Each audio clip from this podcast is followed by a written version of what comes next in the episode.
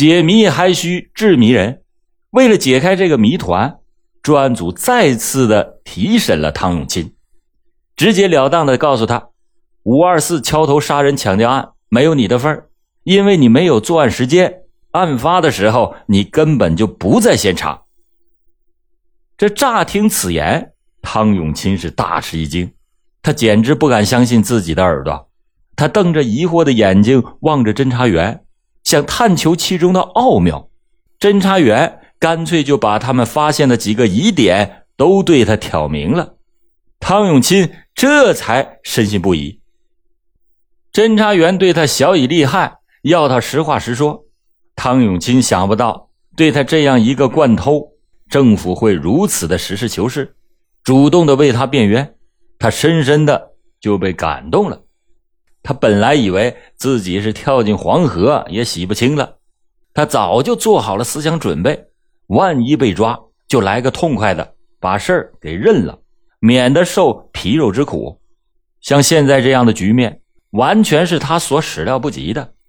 他万分的感激侦查人员帮他查清了。他自己一手造成的冤屈，本来已经做好了引颈就死准备的他，又重新燃起了对生的希望。于是，他就竹筒倒豆子般的向侦查员吐露了实情。这被害人其实并非是他所杀，手机和电动车是他经过现场的时候顺手牵羊所得。汤永清虽然多次作案。但是均没有失过手，所以没有尝过铁窗的滋味。不过，他曾经从一些刑满释放人员的口中听说过，只要是进了那种地方，就得按照警察的意思招供罪行，否则你就有吃不尽的皮肉之苦。那种苦，那可不是常人所能够忍受得了的。正是在这种心态的支配下。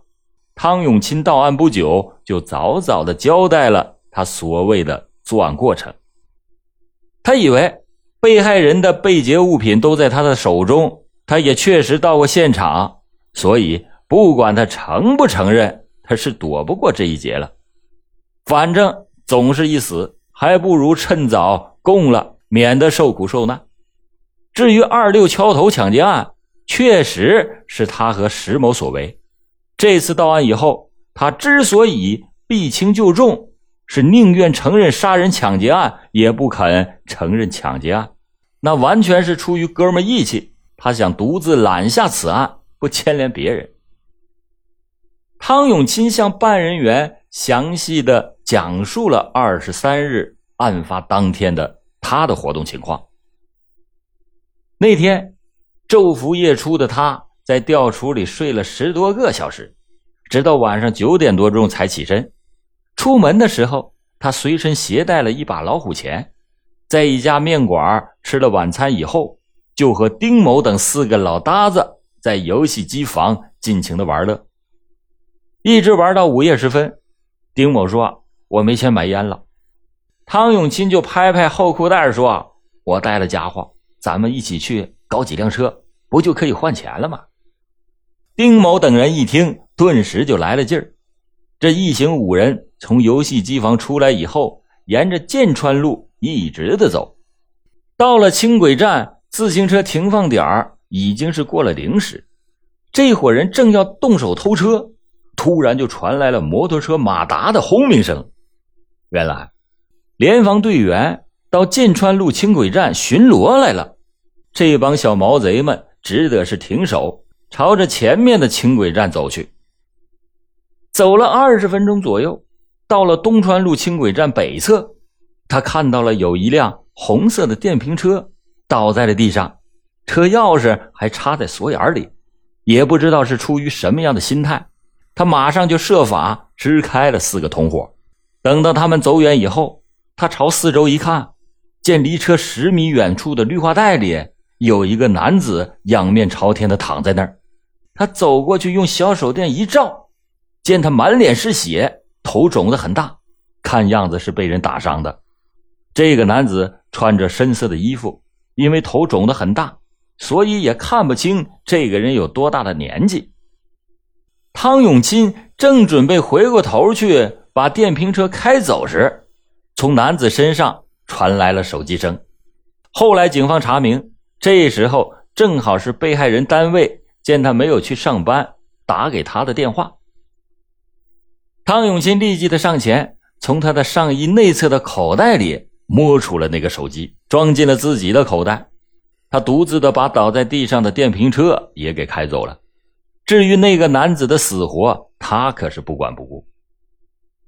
汤永新把电动车开到了中春路上的一家修车摊以后，就以二百元的价格把车卖给了摊主。他与同伙们会合以后，打算再偷几辆车，但是刚到停车点还没等他们动手，就被巡逻的联防队员发现，问他们：“你们是干什么的？”这伙人就谎称说多喝了点酒，想叫辆出租车去安宁路吃鸡公煲。这几次想动手都遇上了联防队，这伙人也就没有了偷车的兴致，于是干脆就一起吃喝玩乐，一直到天亮。在回那个免费暂住点的路上，汤永清正在为自己昨晚不费吹灰之力。盗得电动车和手机而暗自庆幸的时候，从老乡那儿传来了轻轨东川路站附近发生了杀人大案的消息。汤永金这才知道那个满脸是血的人已经死了，他不由得惊恐万分，觉得自己如果被警察逮住，那他就是有一百张嘴也说不清了。不过他又安慰自己，警察。是不可能找到他的。就是怀着这种复杂而惶恐的心情，他躲进了吊橱，昏昏沉沉的睡了过去。他万万没有想到，还没等醒过来，警察已经出现在他的面前了。随着汤永清作案嫌疑的排除，专案组必须对本案的性质进行重新的定位。杀人案。不外乎四种情形：仇杀、财杀、情杀以及随机杀人。现在财杀被排除了，由于前期走访调查了解到的情况是被害人生性憨厚，没有仇家，夫妇两个关系和睦，社会关系简单，所以可以排除情杀和仇杀。剩下来的就只剩下随机杀人了，而这种类型的案子。通常是有暴力倾向的精神病患者所为。于是，闵行警方一方面在案发地及周边地区加装探头，每天晚上八点到第二天凌晨的两点，增派了治安力量进行武装巡逻；另一方面，对周边地区的四百多名精神病患者的情况也进行了细致的梳理，对其中。有暴力倾向的患者的近期活动做重点的调查，逐一的排除嫌疑，最后随机杀人的可能也被彻底的排除，案件的侦破工作就陷入到了僵局。专案组分析认为，很可能有一种不为人知的关系引发了矛盾，而这种关系隐藏的比较深，人们往往会被它的表面现象所迷惑。所以未被前期侦查工作所发现，专案组就决定调整思路，重新对被害人家属以及社会关系做仔细的排查，寻找破案线索。侦查员把工作的重点就放在了与被害人妻子胡好英接触较多的洗碗女工身上，在暗中逐个的找他们了解情况。经过侦查员再三的启发，有一位员工突然想起了一件事就是在上个月的一天下午，他带着孩子去附近的一个公园游玩的时候，无意间看到了本店的厨师王贤德和吴好英坐在假山旁的长凳上，卿卿我我的，十分亲密的样子。当时他也没好意思朝他们多看。生怕他们看到他之后弄得大家尴尬，所以赶紧就带着孩子离开了。不过他心里也觉得纳闷这王先德是厨师，胡好英是洗碗工。王厨师虽然常常来洗碗间但是与众姐妹说说笑笑，也很少看到他和胡好英单独说过话。他俩怎么可能会在外面约会？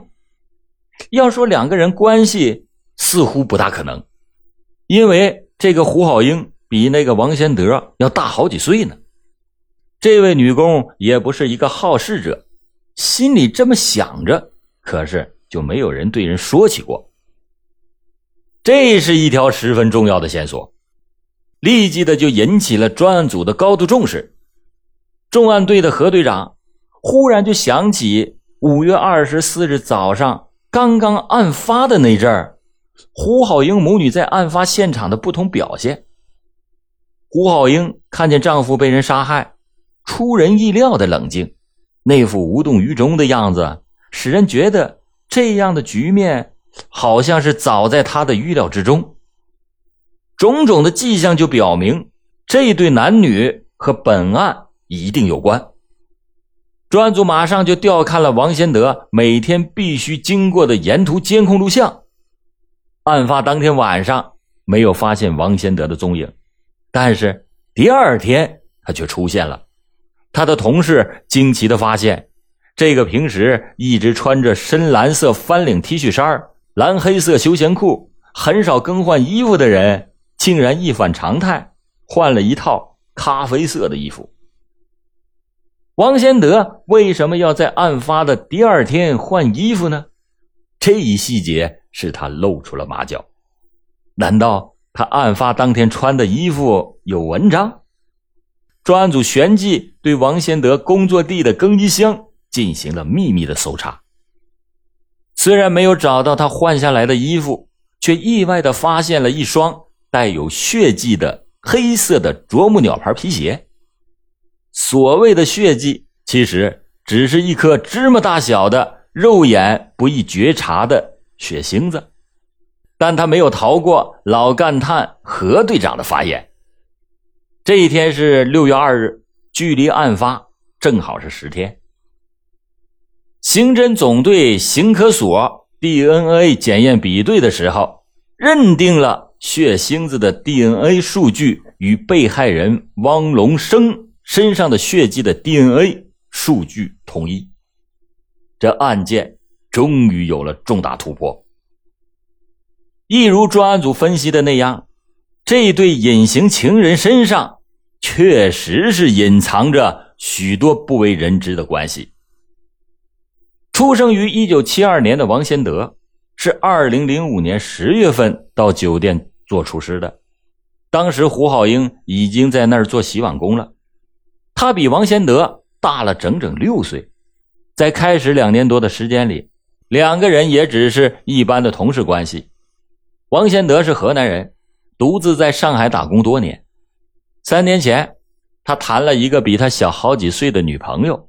他的这个女朋友长得非常漂亮，两个人山盟海誓，爱得很深。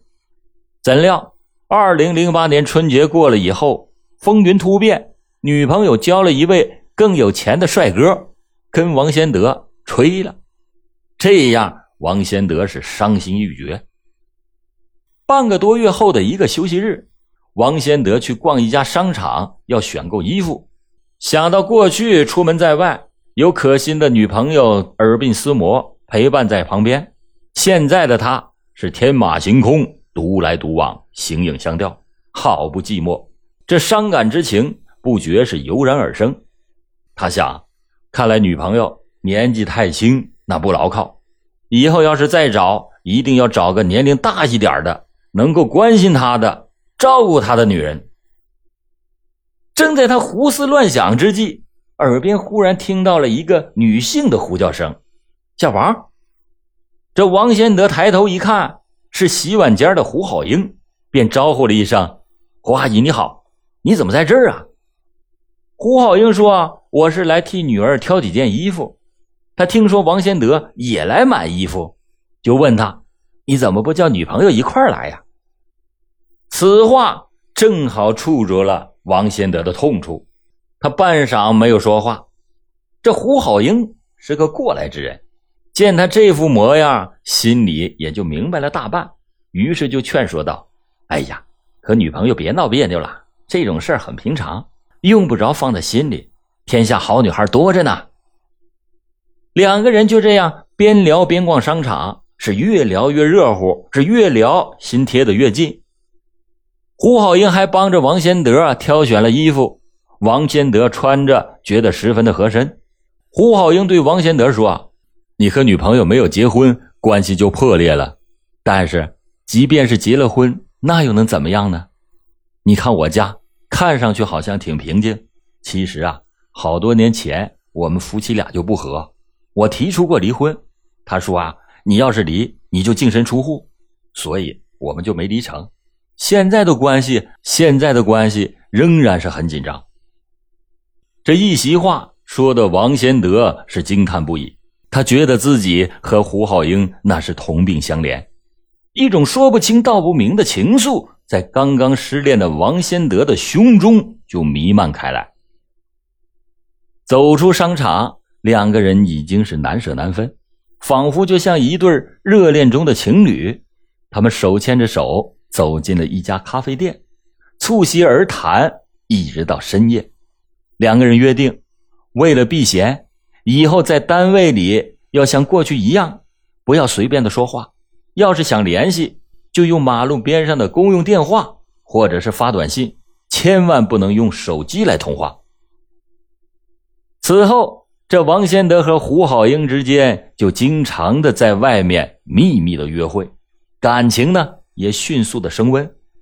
这相处还不到一个月，两人就发生了性关系。王先德为了把年轻貌美的原来的女朋友彻底的忘掉，同时也出于一种报复心理，他特意的把胡好英之间的第一次安排在了他和原来女友共同租住的房子里。从此，这对野鸳鸯一发的不可收拾，每周至少要聚会两次。由于胡好英的女儿住宿在学校，大大的就方便了两个人的约会，要么在胡好英的家里，要么就在外面的小旅馆。胡好英虽然是其貌不扬，年纪又大，但是王先德却是越来越喜欢她，离不开她了。而且心甘情愿的当他的护花使者，甘愿为他赴汤蹈火。有一次，胡好英在酒店里受到了性骚扰，被一名男同事占了便宜。回家以后，胡好英告诉老公，这非但没有得到安慰，反而被老公一顿责骂，说你是自己犯贱，苍蝇从来不叮无缝的鸡蛋。胡好英气的是直哭，饭也不吃了。而王先德得知到这件事以后，对胡好英那是心疼的不得了，对那个骚扰他的男人和胡好英的老公是恨得牙根直痒。他百般的呵护他，安慰他，表示一定要找机会为他出了这口恶气。案发前两周的一天，汪龙生上夜班，要等到第二天早上八点才下班。这汪龙生刚刚离开。王先德就进入到他家，和他老婆进行偷欢，两个人如胶似漆的欢愉之后，还是舍不得分开。王先德就留下来过夜。不料，汪龙生因为单位里生产任务不足，突然就在凌晨时分回了家，把这对男女那可吓得够呛。胡好英急中生智，眼快手快，当老公的钥匙还在锁眼里转动的时候。他就把情夫推进了女儿的房间，躲了起来。等到汪龙生睡着了以后，这王先德才偷偷的溜出门跑了。后来，当他们再次见面的时候，胡好英不无担忧的对王先德说：“咱们的事儿，万一被我老公发现了怎么办？咱们现在这样总不是办法，要不咱们分手吧？”王先德一听，一下就急了。他一时呢又想不出什么好的办法。其实啊，这个胡好英一直就是一个淫荡的女人，她的出轨已经不是第一次了。她见王先德真的急了，便启发王先德。他说：“以前呢也有个男的喜欢她，愿意为她做掉她老公，只是碍于自己的女儿当时还小，对方也有孩子，所以她没答应，一直忍到了现在。王先德听明白了他的意思，马上就说：“为了咱们俩的将来，我愿意牺牲一切，我一定想办法把你老公做掉，并且信誓旦旦的说：你就放心，就算是被警察抓住了，我也会自灭的，绝对不会牵连你。你只需要照顾好女儿和自己。”为了使自己能够和胡好英永远快乐的生活在一起，王先德杀汪龙生的心意已决。他特地的关照胡好英说：“等事情发生以后，你千万不要打电话跟我联系，等到事情过去半年以后再说。记住，那时候你即使要和我联系，也一定要用马路上的投币电话。”胡好英说：“你怎么计划，我就怎么配合你。”以后两个人只要是一碰面，就一起密谋做掉汪龙生的方案。在胡好英的多次催促下，王先德觉得铤而走险了。五月二十二日是一个下雨天，汪龙生上中班，王先德认为这是动手的好机会。胡好英却说：“不行，我女儿不在家。”王先德就不解的问。为什么女儿不在家就不能动手呢？胡好英说：“只要女儿在家，到时候他就能证明我没有钻时间，警察就怀疑不到我。”王先德连连的称赞胡好英想的周到。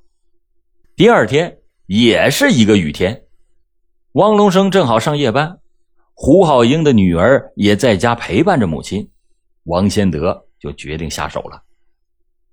当天晚上，天空中下着毛毛雨。晚上十点左右，王先德穿了一件翻领的 T 恤衫，又套了一件长袖的衬衫，骑了胡好英借给他的电动车，来到了沪闵路。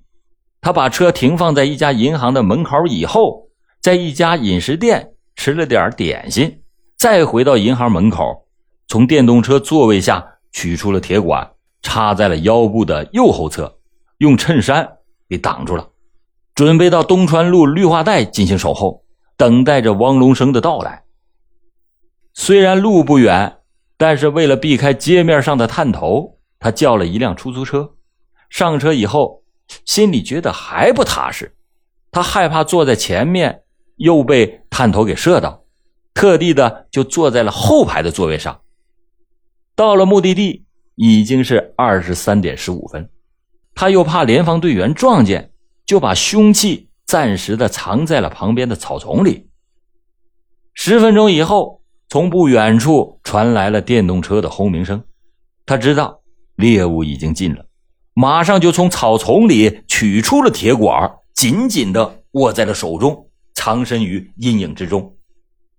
一会儿，汪龙生骑着车来到了他跟前，他看得真切。立即的操起了铁管，对着汪龙兴的后脑勺，啪的一下猛地砸了过去。猝不及防的汪龙生从车上甩了下来，扑倒在地。但他马上又站了起来，跌跌撞撞的往北跑去，边跑还边喊救命，而且是越跑越快。王先德马上是奋起直追，一时间竟然没有追上。正在着急之际，忽然汪龙生。又跑了回来。原来，汪龙生跑进了一片树林，无路可逃了，只得是又退了回来。迎面就遇到了追击他的王先德。手持铁管的王先德见到汪龙生之后，二话不说，照着他的面门就打，连续打了好几下，汪龙生终于是倒在地上不动了。就这样，为了自己能过上快乐的日子。这头恶狼就残忍地剥夺了他人一个与他素昧平生、无冤无仇的人的生命。为了掩盖自己的罪恶行径，在策划犯罪活动的过程中，这对狗男女考虑的不可谓不周密，几乎是每一个细节都想到了，而且后来也都是一一照做了。但是，百密难免一疏。最后还是在其他方面露出了破绽。王先德本来是下了决心，如果是被警察抓到，他一定会自灭，绝对不会把情妇给供出来。但是他还来不及自灭，就已经把最爱的女人已经给供了出来。